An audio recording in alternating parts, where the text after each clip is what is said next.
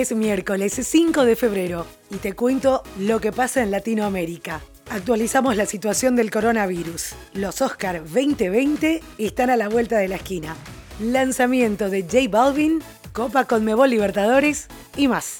Y esto es el Franco Informador, tu mejor opción para estar al día con las noticias, de manera fresca, ágil y divertida, en menos de 10 minutos y sobre la marcha. Soy Soledad Franco. Allá vamos.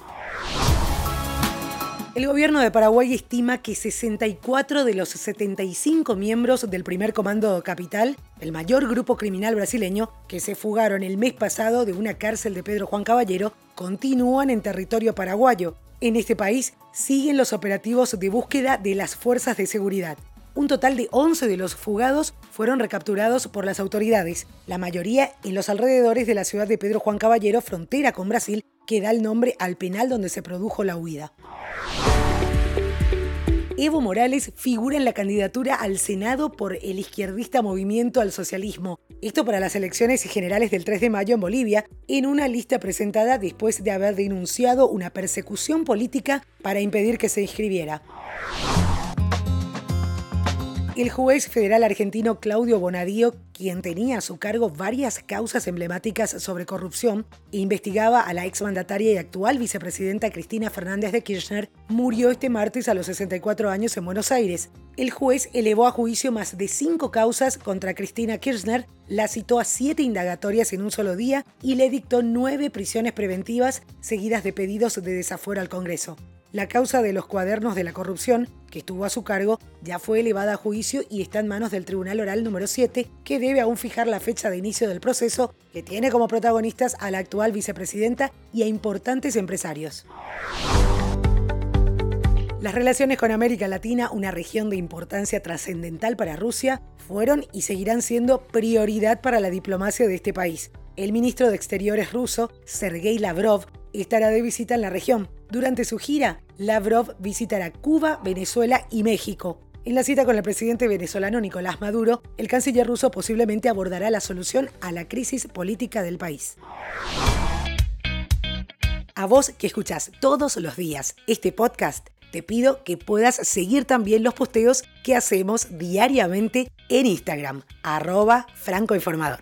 De esta manera podemos enterarnos de tus gustos o si hay algo que podamos agregar para que puedas seguir disfrutando de este espacio. Dicho esto, seguimos.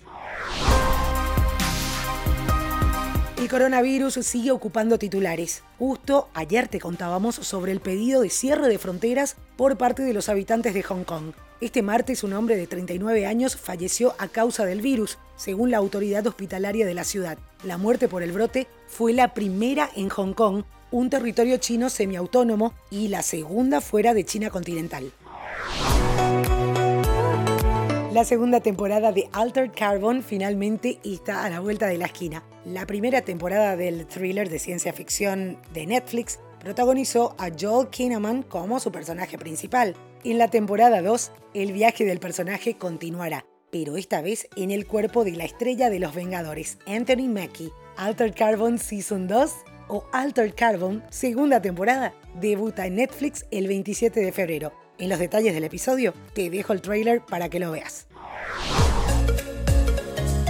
Para ir calentando motores hacia los premios de la Academia, Joker con 11 candidaturas y 1917, Once Upon a Time in Hollywood y The Irishman con 10 cada una encabezan la lista de las favoritas de la edición 92 de los premios Oscar. Martin Scorsese, Todd Phillips, Sam Mendes, Tarantino y Bong Joon-ho se disputarán la estatuilla a la mejor dirección. Una de las sorpresas, de hecho, es Parasite, que aspira a un total de seis estatuillas doradas, mejor película, mejor película extranjera, director, guion original, diseño de producción y montaje. Alrededor de 9.000 miembros de la Academia de las Artes y las Ciencias Cinematográficas de Hollywood emitieron sus votos para escoger a los candidatos que van a competir el 9 de febrero en esta edición de la gala desde el Teatro Dolby de Los Ángeles.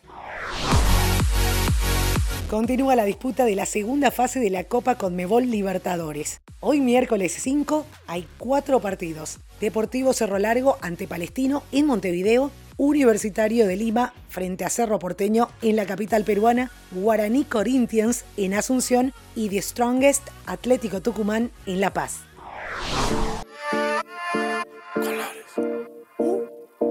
Escuchamos a J Balvin que sigue en primera plana. El reggaetonero colombiano, que fue uno de los protagonistas del show del entretiempo en el Super Bowl el domingo pasado, ahora anunció que Colores, su nuevo disco, verá la luz en marzo. De momento, no hay fecha exacta.